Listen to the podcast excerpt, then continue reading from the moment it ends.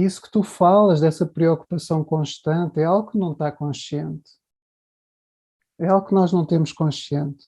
Mas mesmo essa preocupação é um hábito também e que satisfaz uma necessidade e tem uma intenção positiva. É verdade. E, e quando nós, eu às vezes pergunto aos meus clientes, então qual é a intenção positiva disso? E a primeira resposta é não existe. E eu, não é verdade, existe. Porque se não existisse, tu não, tu não tinhas esse, esse hábito.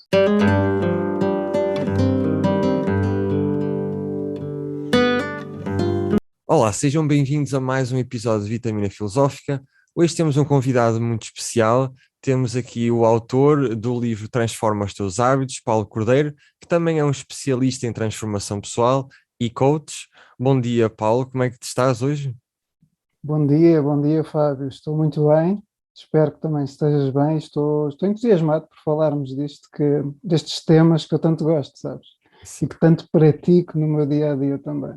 Vai ser, vai ser muito interessante. E, aliás, vamos, vamos começar até já, acho que pela base principal, que hum. todos nós falamos em hábitos e sabemos de uma forma geral o que isso é, mas como é que tu definirias o que é que são hábitos ao certo? Hum.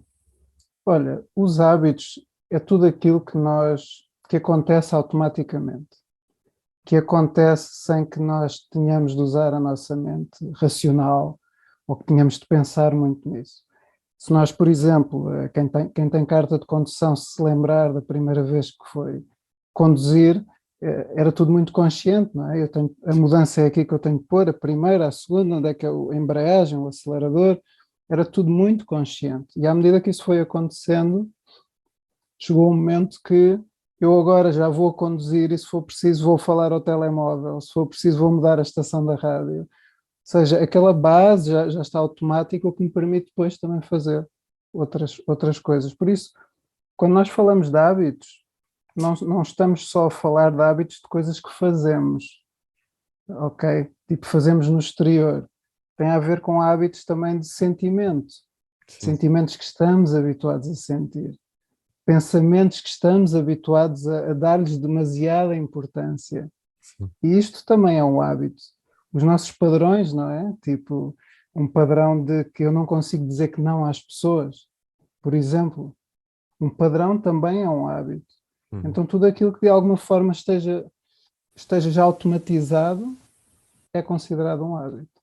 Isso é muito interessante, sabes? Porque eu acho que a maior parte das vezes que nós pensamos em hábitos, pensamos mais em ações, não é? Aquilo que eu faço todos os dias de manhã ou à tarde, ou ir para o trabalho uhum. todos os dias. E acho que a maior parte das vezes não, não aceitamos a ideia de que hábitos também é o que se passa dentro de nós, não é? Como falaste de sentimentos, pensamentos.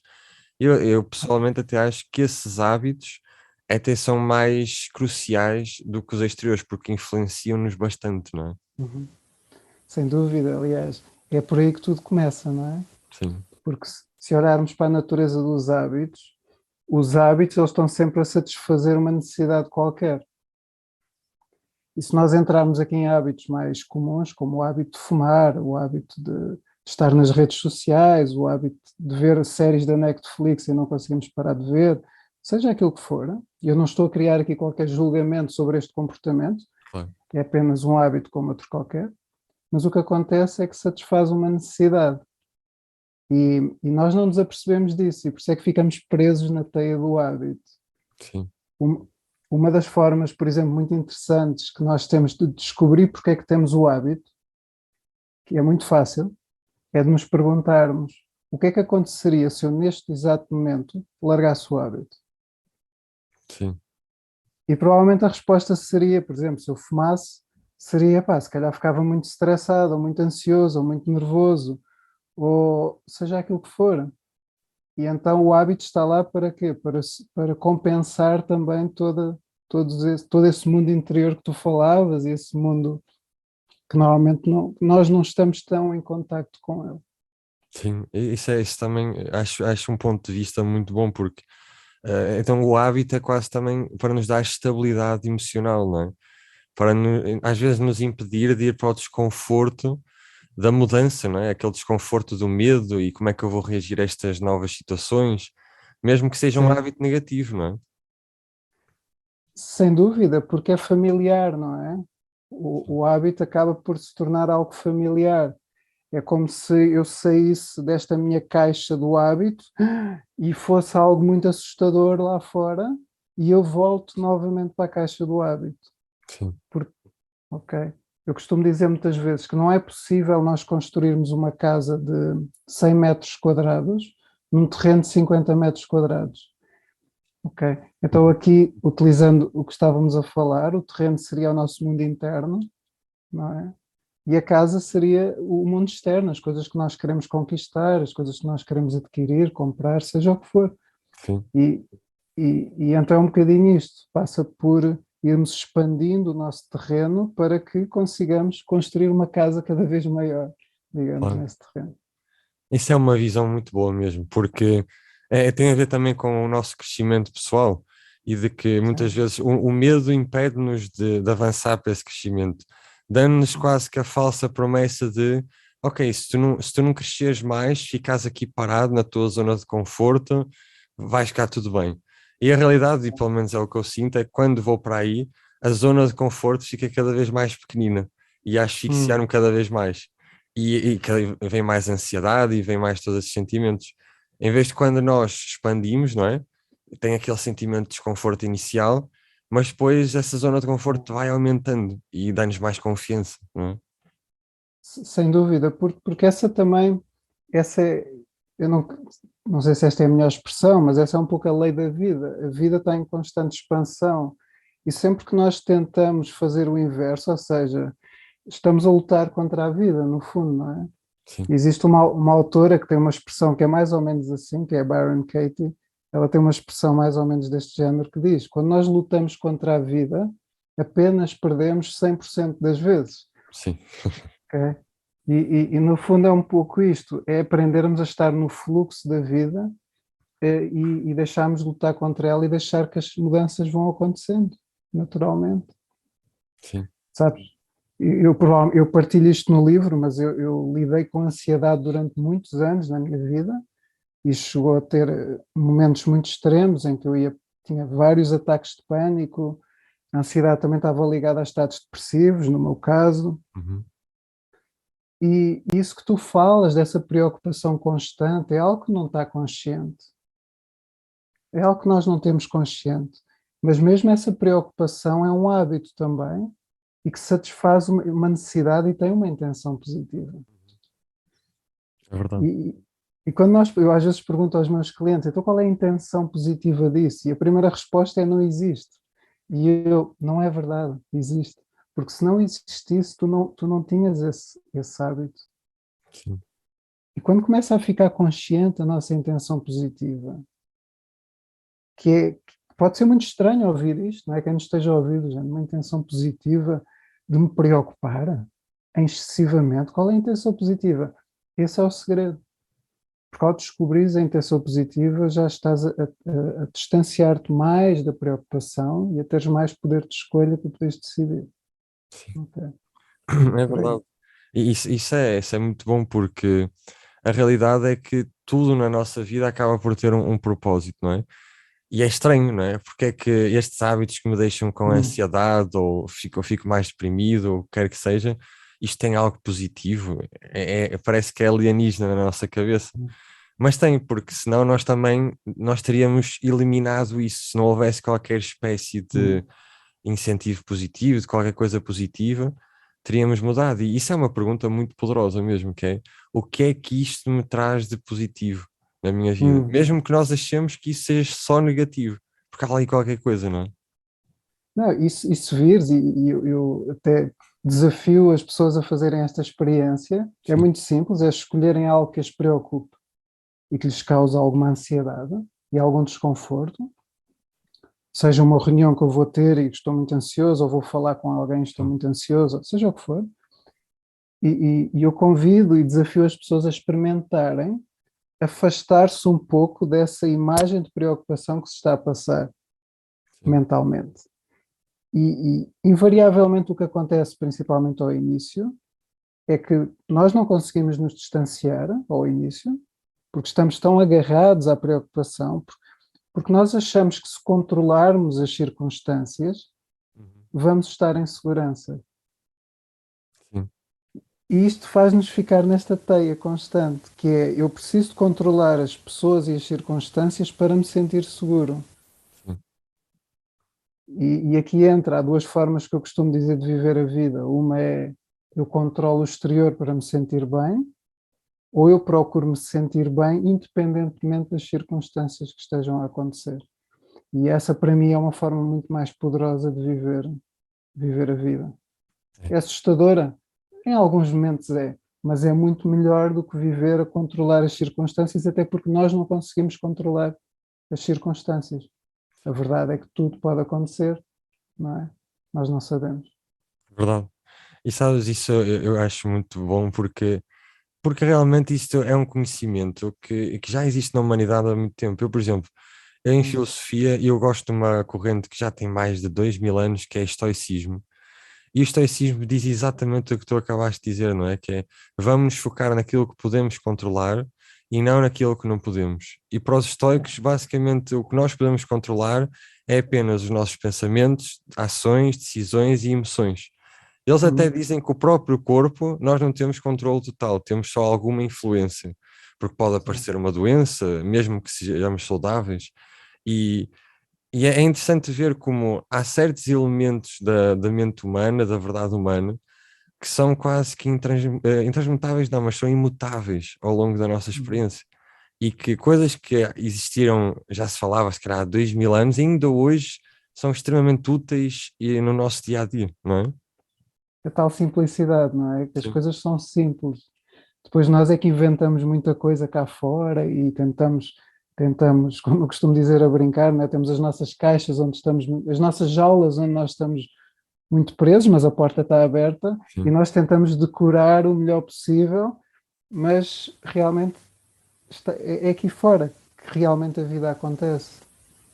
É? é aqui, é aqui fora da, da jaula que as coisas acontecem. Sim. É, e, depois a outra ideia que estavas a falar um bocadinho, que eu acho que é, é muito importante, até às vezes quando lidamos com a ansiedade, que é aceitarmos que a vida é mudança. Uh, e muitas uhum. vezes o que nós estamos a tentar com todos os nossos hábitos e comportamentos, de uma forma quase que inconsciente, é impedir a mudança, é congelar as coisas.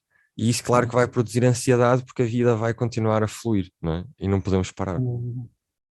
Sem dúvida, e uma das coisas, aliás, eu até tenho um e-book gratuito no meu site que fala um pouco sobre este tema, mas e que fala muito sobre a ansiedade, o facto de eu ter vivido muitos anos com ansiedade e ainda sinto, mas já num nível muito diferente do, do, anteriormente. Basicamente parte desta premissa que é eu não me sinto seguro no meu próprio corpo.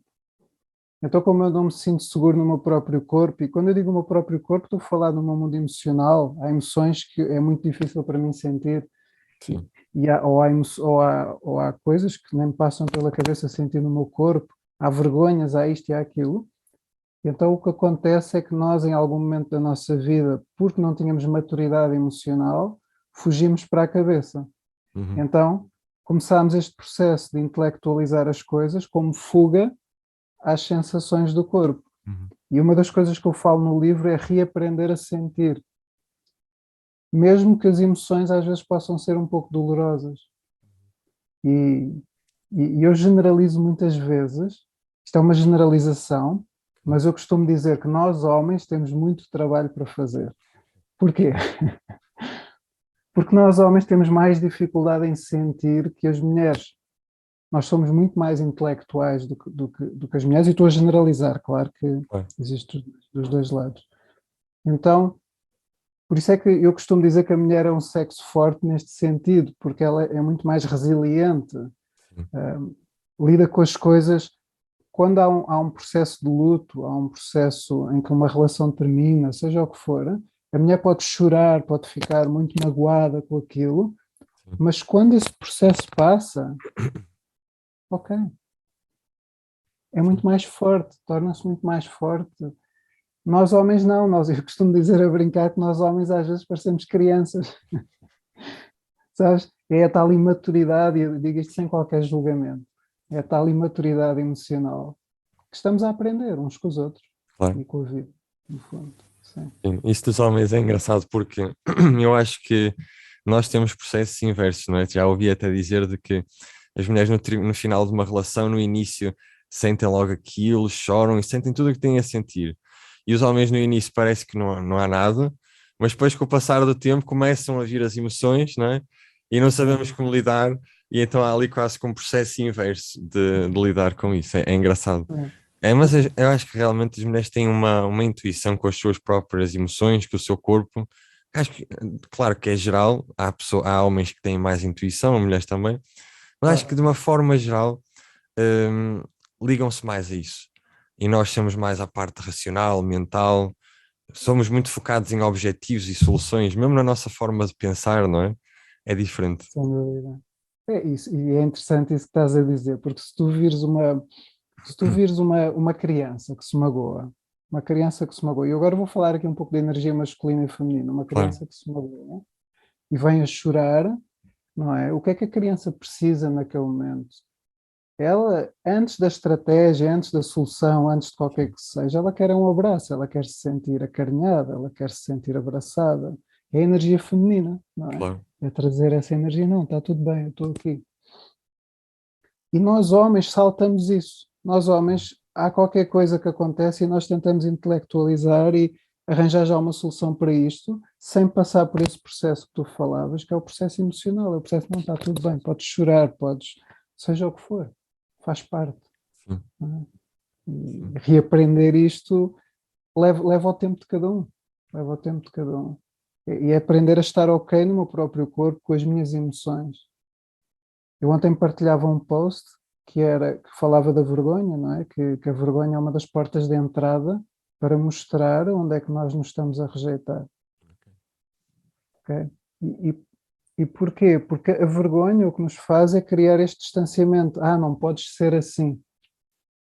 Sabes? Se tu estiveres, por exemplo, a dançar, isto é um exemplo, Imagina, metes uma música e começas a dançar e com os gestos todos, todos fora da caixa, começa a vir uma voz crítica. Ai, lá está, olha, as pessoas podem pensar, ou estás a ser muito feminino, ou estás a ser isto, ou estás a ser aquilo. Isto é uma rejeição de nós mesmos, sem nos apercebermos. E quanto mais distanciamento houver entre nós, mais dor, mais sofrimento e mais hábitos viciosos vão ser criados, Sim, de forma a obtermos algum tipo de prazer que sim. não estamos a ter no- pelo, pela falta de contacto com, connosco mesmos. É, é, é uma grande verdade isso. E isso também leva à próxima pergunta, que eu acho que é mesmo importante entender, que é como é que nós podemos parar eh, os nossos, a nossa autossabotagem? Porque eu pelo Hum. menos falo por mim, quando tento mudar hábitos, daquilo que eu mais sinto é que há uma parte de mim que quer a mudança e há outra parte que está a resistir completamente a essa mudança. E como é que lidamos com essa, essa parte que autossabota, que nos faz querer ficar no mesmo sítio? Para já, já, tá- já estás em um passo mais à frente, porque já estás a reconhecer que há uma parte que quer e há uma parte que quer não querer, Exato. não é? que, que quer outra coisa diferente. Ou seja, e por isso é que há conflito. Uma quer isto, outra quer aquilo. Então é como é que eu vou fazer as pazes entre estas duas partes, estas minhas partes?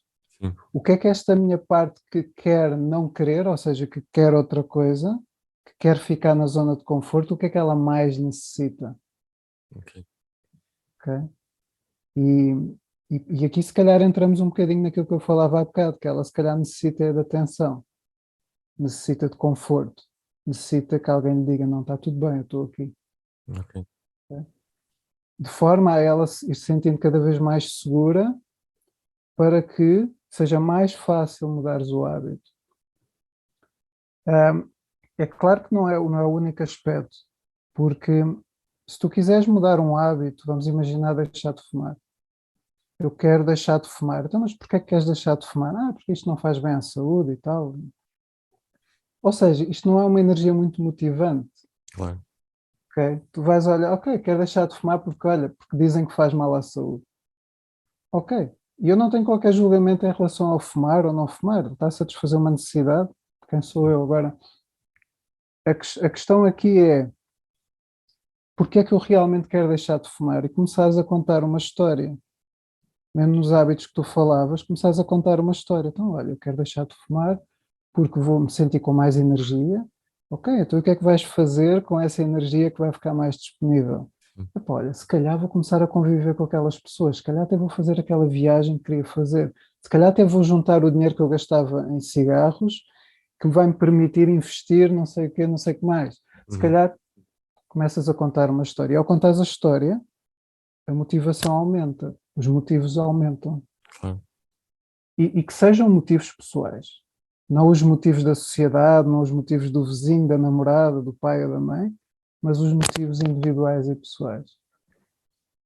E, e aqui é que entra a armadilha que eu digo muitas vezes, que é uma das perguntas mais difíceis de responder é o que é que eu quero. Sim.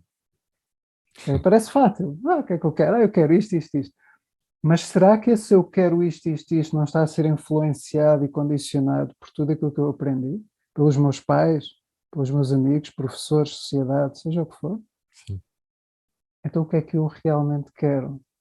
Isso é uma pergunta às vezes um pouco assustadora, porque nós não paramos tempo suficiente para pensar nisso. É verdade. Mas, por exemplo, como é que tu achas que alguém consegue descobrir o que é que realmente quer e conseguir diferenciar isso dos desejos dos pais, da namorada, da sociedade? Porque nós vivemos às vezes tanto tempo a achar que esses desejos são nossos, que às vezes é difícil distinguir o que é que é realmente nosso e o que é que vem de uma fonte exterior. Olha, eu gostava de ter assim uma resposta Claro, rápida e, e óbvia para ti, porque é um processo muito interno. sim, É, é o que é que te sabe bem. E este saber bem, por exemplo, se eu te disser assim, ah, estar um dia todo a ver Netflix sabe bem, alguém pode responder sabe bem, mas eu não acredito que saiba assim tão bem. uhum, Porque acho que passado um pouco o cérebro começa a ficar cansado, o corpo começa a ficar preguiçoso, eu começo a ter, se calhar, a ficar um bocado impaciente, se calhar não sabe assim tão bem. Então é aqui diferenciar o que é que é saber bem. O que é que me sabe bem? E, e se calhar olhar para as experiências de vida que, que alguém que esteja a ouvir já teve na sua vida e observar em que momentos é que as coisas foram mesmo boas. sim, O que é que estava a acontecer que me fez sentir mesmo bem? Ok?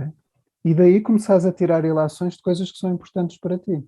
uhum, Eu, eu lembro-me, por exemplo, um exemplo pessoal, eu fiz o Caminho de Santiago ah, em 2017 e fiz sozinho sim, e, e houve muita coisa, foi uma das experiências mais profundas da minha vida.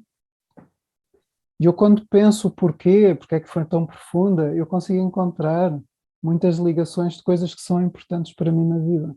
ok, ok? E, que não, e que algumas até podem entrar em algum género de conflito com as pessoas que estão à minha volta. E aqui é o momento de sermos honestos e verdadeiros connosco uhum, e começar a praticar o tal, o tal desapego e começar a cortar o cordão umbilical que temos com a nossa mãe é? e, que, e que as ligações que temos com os nossos familiares para conseguirmos saber cada vez mais quem é que somos. sim, que é tal não sermos influenciados pelo que estavas a dizer. E é um processo, é uma questão de progresso e não de perfeição, não é? Ah, agora já sei. Não, é uma questão de progresso. claro, Eu vou, e à medida que eu vou caminhando, como tu também falavas há bocado, não é? À medida que eu vou caminhando, o que vai acontecendo é que o, o caminho vai ficando cada vez mais claro. sim, Mais claro, mais claro, mais claro, mais possibilidades. E, e esta é a jornada. Esta é a jornada que é uma jornada individual que pode ser partilhada depois com coisas que está à nossa volta. Não sei se respondi à tua questão. Não, respondeste imenso. Não, foi incrível, foi incrível. E mesmo essa parte final que tu disseste, eu acho que eh, um- o que eu acho também muito interessante é que nas nossas jornadas individuais nós temos certos, certas características, certas partes da jornada que são universais, não é? Por Hum. exemplo, eh, um, um autor que eu também gosto muito e aprendi isto com ele foi é o Eckhart Tolle, que ele fala de que Uhum. uma das coisas que nós também podemos fazer para quase despersonalizar o nosso sofrimento e, e retirar aquele peso gigantesco é perceber de que o nosso sofrimento individual é o sofrimento da humanidade. Ou seja, Uhum. as pessoas sempre sofreram basicamente pelas mesmas coisas, por eh, perda de pessoas queridas, relações terminadas, problemas de saúde, problemas de riqueza, entre outros. E depois nós temos a nossa própria versão, não é? Mas eh, isso é o que todos os seres humanos experienciam hoje e que já experienciaram e que vão experienciar. E, e isso é um pensamento, por exemplo, para mim que me ajuda bastante, porque faz-me entender, ok, isto é um processo natural. Acontece-me a mim e acontece a todos. Faz Uhum. parte da evolução. Sem dúvida, sem dúvida. E, e é esse tema que tu trazes, não é? Que é, que é importante. Eu, eu gosto de diferenciar entre o sofrimento e a dor, não é? Sim, também é mais uma aprendizagem. Porque o sofrimento é algo, na minha opinião, muito psicológico. Ah, ou seja, eu não quero que as coisas sejam assim, eu quero que as coisas sejam diferentes daquilo que estão a ser. Uhum. Por exemplo, um familiar meu que morre, e há uma parte minha que não, eu não quero que ele morra, eu quero que ele esteja aqui. Ou seja, este, apego, este agarrar, que, é, que eu entendo, que nos acontece como humanos, mas que, e o processo é um pouco o, o, o estar no, no fluxo da vida, que é não, isto aconteceu, faz parte da vida, todos nós vamos morrer, e permitir-nos sentir a dor da ausência dessa pessoa, de forma a, a- a que possamos também fazer o processo de luto de uma forma natural e deixar o corpo fazer o seu trabalho, no fundo é isto. sim, ok? E, e, e isso vamos aprendendo. O desapego é algo que nós vamos aprendendo. E o desapego, quando eu falo, é o desapego dos pensamentos, o desapego das crenças, o desapego, ok? Começa por aí. Começa, quer dizer, começa, é um nível mais profundo. Nós normalmente o desapego que pensamos é vou-me desapegar dos meus livros, ou disto, ou Sim. daquilo. Mas o o desapego a um nível mais profundo é das nossas crenças que herdamos. Não é? Como fala- falava o Carl Jung também, do inconsciente coletivo, não é? Que herdamos, das crenças que herdamos do- do- da sociedade, do- que absorvemos dos nossos pais. E é irmos reconhecendo o que é que não é nosso.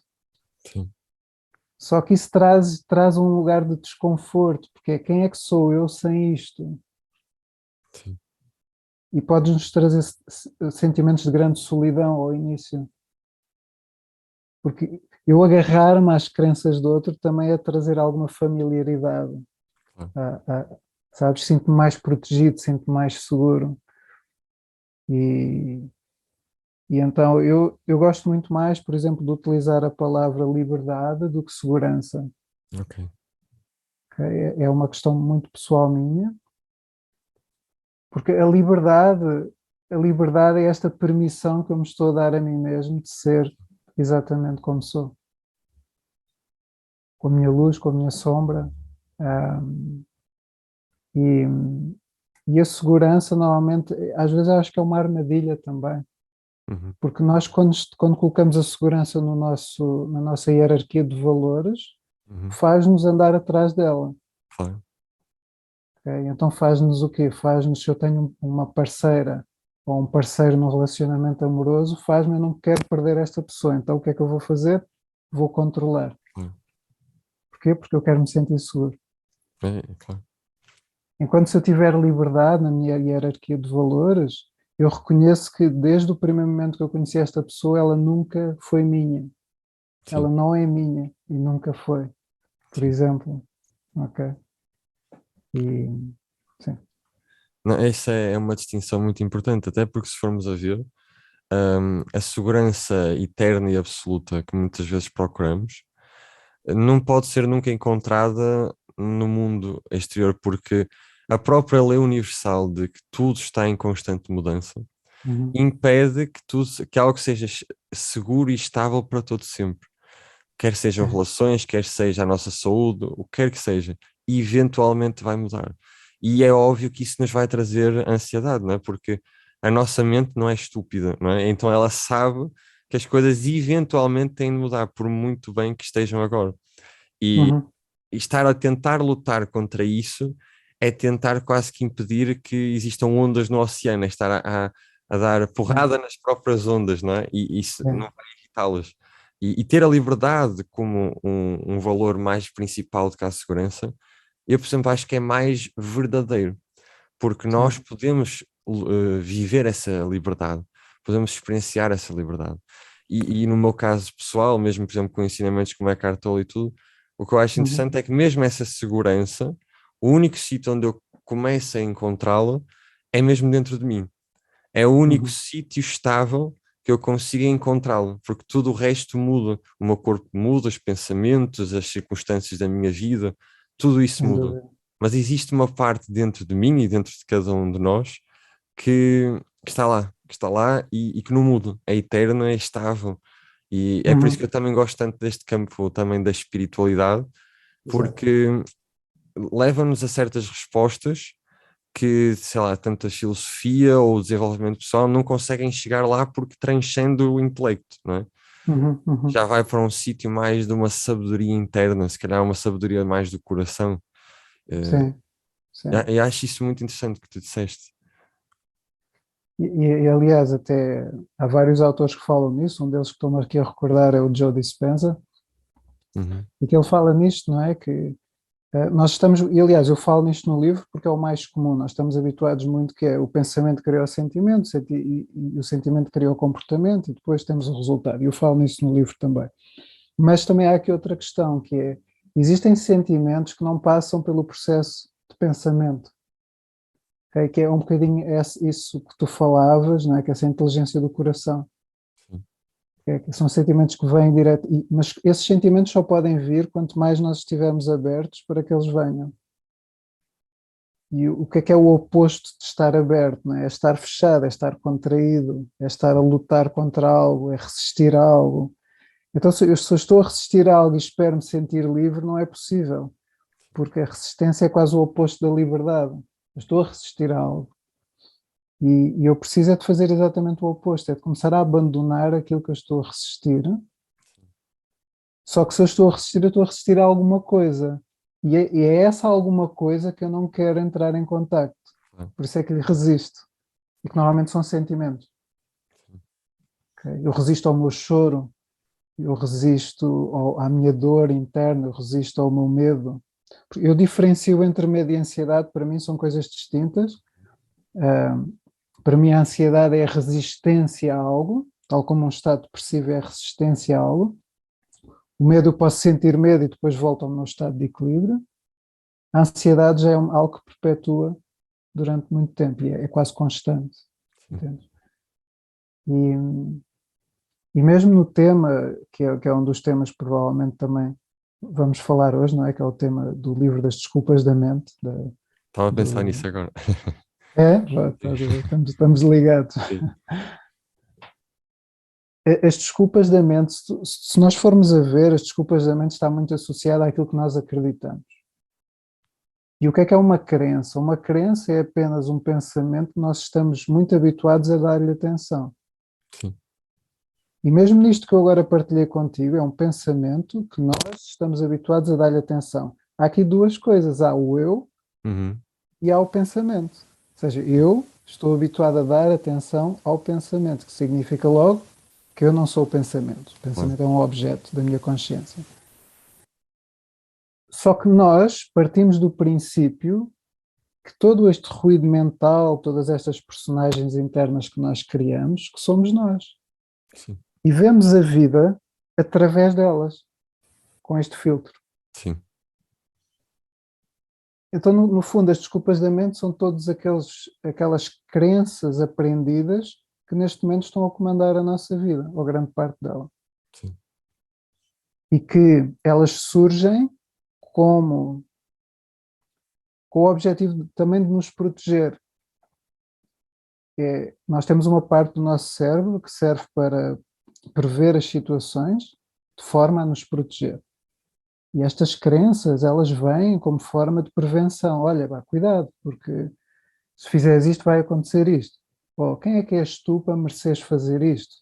Ou os outros são melhores que tu. Tudo isto pode parecer demasiado negativo, Sim, mas se nós olharmos com atenção, tem uma função muito útil, que é proteger-nos. Sim. Então vai-nos mantendo na, na teia dos hábitos, na, na caixa dos nossos padrões já, já habituais. sim, E, e por isso o processo muito para nos começarmos a desapegar destas desculpas da mente ou destas crenças é praticar a observação. Que é algo que se fala muito, não é, não é algo novo, mas praticar a observação dos próprios pensamentos. E isto para muitas pessoas pode ser algo tipo, é muito estranho, mas à medida que vamos fazendo isto Eu, eu dou sempre o exemplo de quando estiveres a tomar banho ou a dançar, como eu dei há bocado. Experimenta. Em casa começas a dançar efusivamente. E observa o que é que, que, é que a tua cabeça começa a dizer. Sim. E aí já estás a criar um bocadinho mais de distância, o que te permite então teres mais poder de escolha também. Porque senão podes, podes cair naquela questão que é eu quero. Qual é o teu sonho? Olha, pá, eu quero ter uma casa no campo. Mas cada vez que eu penso isso, ah, fico cheio de ansiedade. Ok, isto é porque existe uma história que está a ser contada associada a esse teu sonho. E se nós não observamos os nossos pensamentos e o nosso mundo interno, o que acontece é que nós somos engolidos pela história e ficamos no mesmo sítio. Procrastinamos. No fundo é isso que acontece. E depois a- essa história torna-se quase numa profecia que se cumpre a si mesmo. Porque essas Sim. ansiedades e medos depois fazem com que no- os nossos hábitos eh, não, sejam, não estejam na direção que queremos e, Uhum. eh, e concretizamos os medos e ansiedades. E depois a nossa cabeça vem e diz: Estás a ver? Eu disse-te que não ia correr bem, que ia funcionar mal. E é engraçado, é um ciclo vicioso, não é? Afinal, eu tinha razão. Exatamente. Afinal, eu tinha. Porque se tu vis, essa é das grandes, é da- das nossas maiores prisões mentais. Nós queremos ter razão. Sim. ok? Eu lembro-me de uma cliente, eu não sei se falo disto no livro, que ela hum, me estava a dizer: "Epá, eu fico muito irritada e muito, demasiado irritada e tensa quando vejo eh, aquelas questões em África de pessoas a morrer à fome, disto e aquilo, pá, fico muito irritada. E eu perguntei-lhe: é algo que tu consegues controlar? E ela, utilizando também o que tu disseste há bocado, né? e ela disse-me: não, não consigo. É algo, é, é alguma que tu queres fazer alguma coisa relativamente a isso neste momento? E ela disse: não, não quero. Ok. E ela percebeu, sabes? Eu não preciso dizer mais nada. Ela percebeu que ela é que estava a criar toda aquela história interna, porque estava a dar demasiado a uma situação que não podia controlar. E que ela é que estava a criar o seu próprio sofrimento, no fundo. É um bocadinho isto.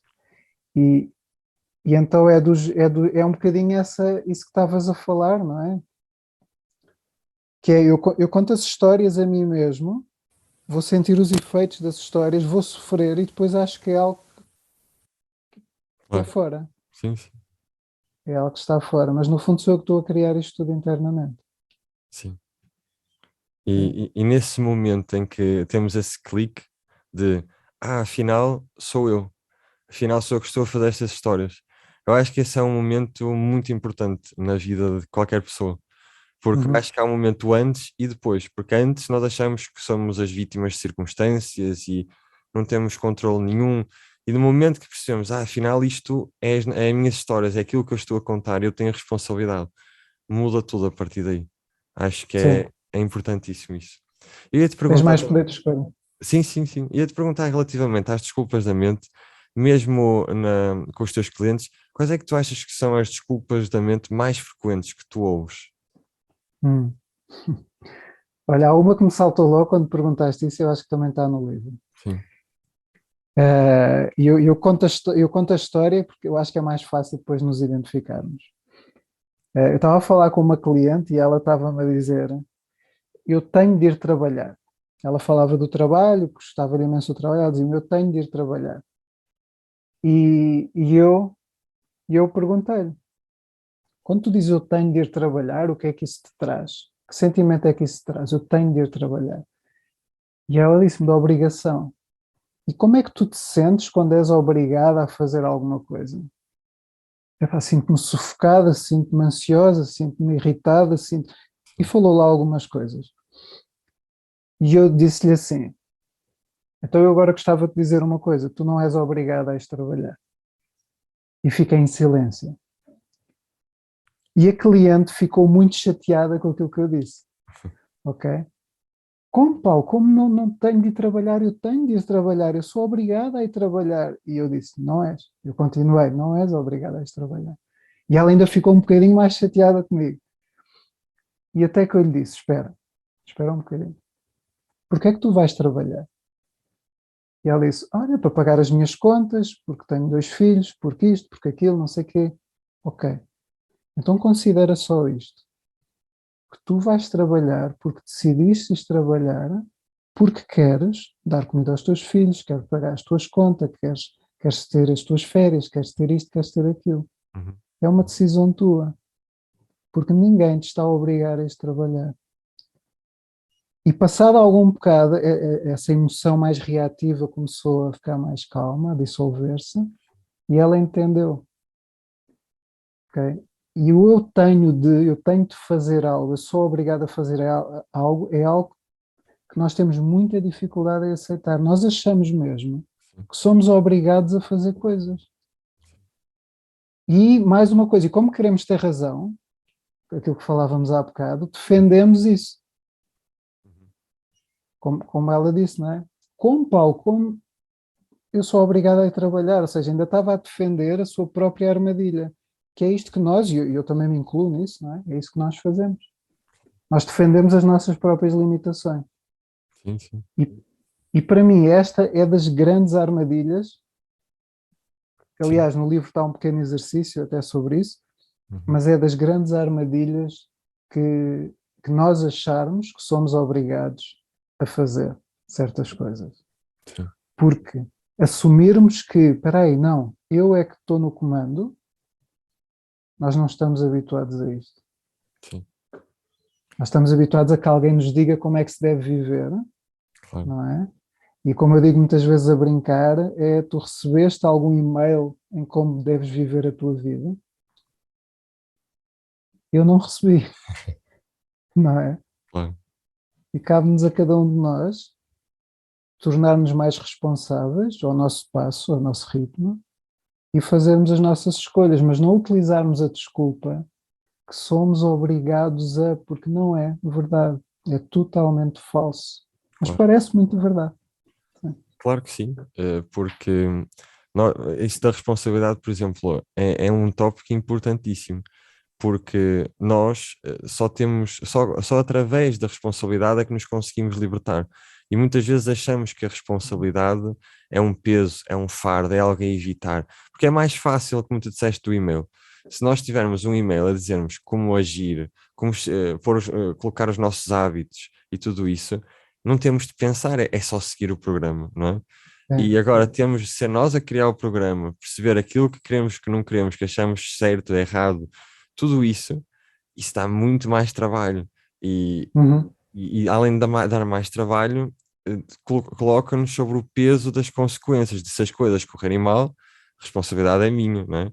Eh, É, sim. e, e nós queremos evitar isso, eu acho que vemos isso sempre, não é? Nós sempre, na humanidade, tentamos sempre colocar a responsabilidade para os outros, ou para instituições, ou para os nossos pais, ou- Uhum. e nunca nós mesmos, o que é que eu acho sobre isso, o que é que eu penso, o que é que eu sinto? E é essa situação mesmo que tu falaste da, da obrigação, é verdade, porque num ponto de vista mais último, nós não somos, não somos obrigados a nada. Nós escolhemos certas coisas porque queremos determinadas consequências e não queremos outras.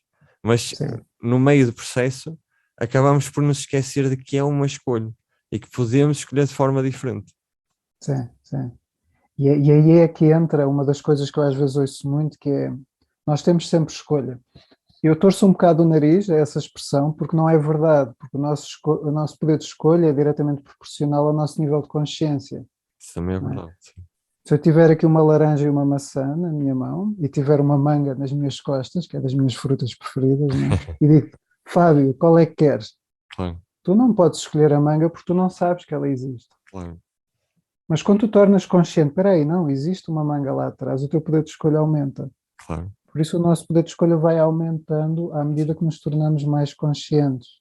Se alguém, por exemplo, agora ouviu isto que estávamos os dois aqui a falar, da obrigação e do que tu partilhaste agora também, uhum, tem mais poder de escolha, sim, que é, posso assumir um pouco mais a responsabilidade agora pela minha vida, ou, ou posso negar e voltar a acreditar que eu, não, que eu, que eu sou obrigado a fazer isto e aquilo. Ok? O poder de escolha já, já é maior neste momento. E há aí essa relação incrível de liberdade e consciência. Quanto maior a nossa consciência, maior a nossa liberdade. Sim. E, mas para ganharmos consciência temos de ter a coragem de olharmos para o nosso inconsciente, para o que é que vai lá, para as dúvidas e medo, e, e existe até uma, uma imagem que eu acho sempre muito interessante, que acho que é de Joseph Campbell, que ele diz que é, é na caverna que tem o dragão que mais temos, que está lá o tesouro que mais procuras. Mais ou Sim. menos esta ideia. E é, é muito o que se passa dentro de nós, nós estamos sempre a fugir ao dragão. E era mais fácil às vezes matar o dragão quando ele ainda é pequenino do que quando nós Uhum. deixamos crescê-lo a ficar do tamanho de um edifício enorme, não é? Uh, mas mesmo aí é possível, quando nós o olharmos de frente. E, e é muito importante fazermos isso. E podemos fazer isso a qualquer momento, independentemente dos nossos estágios de vida. E eu, eu acho que, sabes, pela minha experiência na minha vida, também com os meus clientes e com as pessoas à minha volta, que nós vamos até ao limite dos limites para tentarmos olhar para isso que tu estavas a falar. Sim, Nós vamos tentar fazer de tudo e mais algum, até chegar um momento onde as situações de vida se tornam muito difíceis. Pode ser uma doença física, pode ser um estado depressivo, pode ser eh, eu ter ataques de pânico, pode ser seja o que for, em que tu és obrigado, entre aspas, o obrigado aqui entre aspas, não é? A olhares para dentro em vez de olhares para fora. sim, Em vez de deixares de controlar o exterior e, e perceberes, não, espera aí, a solução não está lá fora. A solução está eu olhar para, para, para essa parte, para a sombra, que eu aprendi a meter debaixo do tapete e a rejeitar, porque eu acho que isto não é aceito e é errado. E, e às vezes isso pode ser assustador, porquê? Porque vais mexer com pensamentos às vezes muito negros. ok? Nós achamos que só os outros é que têm. E que, e que, ok, é um bocadinho isso. Vais olhar para a tua guerra interna. Porque é muito fácil olhar para uma guerra que está, que está a passar lá fora e julgar tudo o que está lá fora. Então, mas e a minha guerra interna? Essa é aquela que eu sou responsável neste momento. Primeiro que tudo. Qual é o meu conflito? é? E por isso é que nós, por isso é que funciona muito bem o jogo dos espelhos, é? Nas relações uns com os outros, porque hum, os outros vêm nos mostrar onde é que onde é que nós não somos livres. Ok? Eles vêm nos mostrar isso, tocam-nos nos nossos botões, nós reagimos e achamos que a culpa está fora. Porque parece muito real, realmente. claro, claro. não é? Mas o que acontece é que alguém diz algo. Olha, eu lembro-me que antigamente, quando diziam, é pá, estás, estás, eh, estás mais magro, Uhum. pá, eu ficava pior. Eu ficava irritado. E, e até comecei a perceber, peraí, eu estou irritado porquê? Porque eu não estou a aceitar o facto de eu ser magro. Ser magro para mim é algo que eu julgo imenso. Quando eu comecei a trazer essa aceitação, as pessoas diziam, estás mais magro, eu, "Pois, é assim. Mas a reação já não vinha da mesma forma. Ok, Então tem a ver com esse processo interno. É, e desta aí uma imagem que eu acho muito importante, que é a dos botões, que é eh, nós achamos que somos livres quando a- acedemos a, a- essas emoções instintivas e agimos sobre elas. Aliás, visto agora até esta situação há, há umas semanas do Will Smith, não é? Onde Hum. claramente ele não foi livre naquele momento, porque ele foi não. controlado pelas suas emoções, pela raiva ou pela inveja ou ciúme, o que quer que tenha sido. Mas Hum. tocaram-lhe naquele botão e ele agiu. E, e a liberdade é sermos nós a, a escolher os nossos próprios botões, em vez de serem os outros. Porque se, se- é aquela questão de, imagina, eu estou aqui contigo e sei que algo te irrita. Então, se eu te quiser pôr irritado, eu carrego nesse botão, ficas irritado. Não há liberdade nisso. Liberdade é se eu mesmo que carregasse no botão, tu continuas a escolher estar em paz e em calma. Sim, e, e é um bocadinho, alguém pode vir na rua, eu não estou a dizer que isto acontece, ok? Eu tenho o meu pro- processo interno, estou a fazer o meu, o meu- cada um no, no seu processo e no, no seu progresso, mas é, é quase como alguém chega na rua e, e diz, epá, tu és mesmo parvo, para mim, tu és mesmo parvo. Ou seja, aquilo são palavras que quando chegam aqui ao meu filtro eu posso interpretar de mil e uma formas. Agora, se eu tiver julgamento sobre o que é que é, se eu acreditar de alguma forma naquilo que a pessoa me está a dizer, eu vou sentir aquilo que ela me está a dizer, mas não tem a ver com o que ela disse. Ela foi só o motor que me fez acionar a crença que já existe dentro de mim. Exatamente. E, e sim, é por aí. É muito interessante. Também agora uma pergunta assim um bocadinho mais geral para quem nos está a ouvir. Ahm, qual é que tu achas que são as melhores práticas quando nós tentamos transformar hábitos? Hum. Olha, eh, uma delas é começar logo com, a pergunta mais difícil, que é o que é que eu quero? Claro. Ah, mas eu quero deixar de fumar. Não, não é isso que tu queres. O que é que eu realmente quero da vida? Como é que eu quero viver a minha vida? Que coisas é que são importantes para mim? E, e no livro essa estrutura está tá muito, tá, tá- tá muito estruturado. Uhum. Começares com essa pergunta. Porque se tu, se tu quiseres, imagina, ah pá, uma das coisas que eu sempre sonhei é fazer uma maratona. Estou a dar um exemplo. Sim. É fazer uma maratona. Pá, adorava fazer uma maratona. E tu sentes-te bem com esse sonho, é algo que pá, yeah, gostava mesmo, porque convivo com pessoas, porque eh, sinto-me mais vital e com mais energia. Boa, ok. Depois é descobrir os passos que te possam levar até alcançares esse objetivo. E os passos pode ser simplesmente, olha, hoje vou fazer uma caminhada de 10 minutos na rua. Ou vou ver a roupa desportiva na Decathlon aqui no site online. Sim. ok? Ou vou começar a fazer uns alongamentos. Ou vou começar a meditar. Pode não ter nada a ver, mas o meditar vai-me ajudar a diminuir a resistência, a pensar com mais clareza e por aí fora, por aí fora. Seja aquilo que tu te lembras. Então, primeiro, identificares o que é que tu queres, algo que te saiba bem, e podes começar só com um objetivo, algo que seja importante para ti. Identificas os passos que queres dar. Só que à medida que isto está a acontecer, vão começar a haver resistências. Sim. Porquê? Porque tu estás a começar a sair da caixa, só pelo simples facto de estás a, refletir, já estás a sair da caixa. Claro. E é nesse momento que é importante observar as tais desculpas da mente, os tais diálogos. Espera aí, isto pertence ao passado. Isto é uma história do passado, isto não é real. Isto está-me a fazer segurar como forma de me proteger. Sim. E eu aprender a ir sendo consistente nestas práticas, mas sem forçar, que o segredo está em não forçar as coisas. E o que acontece é que à medida que tu vais caminhando, o hábito vai mudando por si mesmo. Chega a um ponto, se calhar o fumar já não faz sentido para aquele objetivo que tu queres. Claro. E acaba por cair naturalmente, porque a necessidade está a ser preenchida de outra forma. No fundo, no fundo é isso. E depois é a tal energia do compromisso. Sim. Um, compro- um compromisso, eu no outro dia perguntei, também estava numa, numa entrevista, e perguntei, perguntaram sobre o compromisso. E eu Uhum. perguntei às pessoas, o que é que vocês sentem quando ouvem a palavra compromisso? Hum. E, e várias responderam ansiedade, pressão.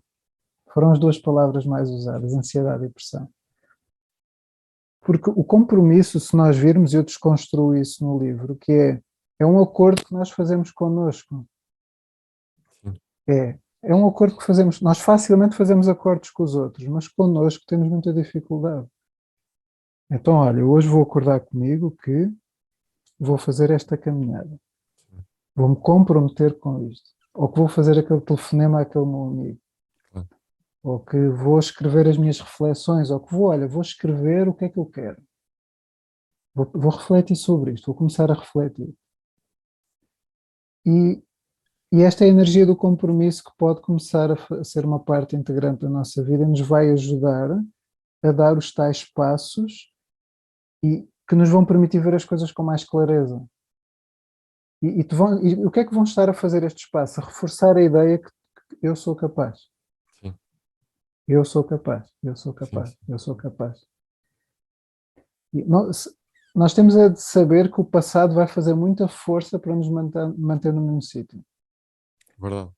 Isto é uma realidade. ok? Sim. Não vale a pena aqui eu enfeitar as coisas porque isto vai acontecer. Vai do género, não, não, fica aqui que é mais seguro. Sim. Só que pelo facto de eu conseguir observar este mecanismo, já me vai permitir ter mais poder de escolha e de decisão. Claro. Ah, estás aí, já me estás a tentar segurar outra vez. Ok, tudo bem, estou-te a ver, sem julgamento, ok. Mas eu vou decidir ir para aqui. É verdade. E outra coisa que eu estava a pensar enquanto estavas a falar agora do passado é que também entendermos de que esse passado que nos tenta prender a um, hábito, a uma circunstância, também está a fazê-lo porque de certa forma também está a tentar nos proteger, está a tentar cuidar de nós. mesmo que possa a consequência não ser positiva, está a ter boas intenções para connosco. E acho que também, de certa forma, é olhar e dizer: Olha, obrigado, estás-me a tentar proteger, eu agradeço-te, mas não te preocupes, vai ficar tudo bem. E, e É. temos esse diálogo interno, não é? Com, com o passado, ou também chama-se a criança interna, é, é Uhum. importantíssimo também, eu acho. Sim, sem dúvida. E que no fundo é se, traze- se trouxeres essa ideia da criança que tu falaste, não é? Mesmo que se tivesse aí uma criança ao pé de ti, Sim. o que é que a criança gostava de ouvir naquele momento? Como é que ela gostava que tu agisses perante ela naquele momento? Sim. Seria com, é pá, lá, lá estás tu com as tuas coisas, vamos, mas é. Ou seria, não, olha, eu entendo, estás assustada, mas eu entendo isso, eu percebo, eu estou aqui contigo, Sim, eu estou aqui contigo, vai ficar tudo bem, como tu disseste. E é, é esse amor próprio, esse trazer essa, essa energia mais feminina para nós também, sim. no fundo. Olha, Paulo, foi incrível aqui esta conversa. Antes de irmos, eu gostava que tu dissesse a quem nos está a ouvir onde é que te Uhum. podem encontrar. O teu livro, pronto, está disponível na FNAC, Continente, UC, há mais alguma plataforma? Sim, ele está disponível nas, na Bertrand, nas livrarias Ah. habituais, também online, no- no- em várias, várias plataformas.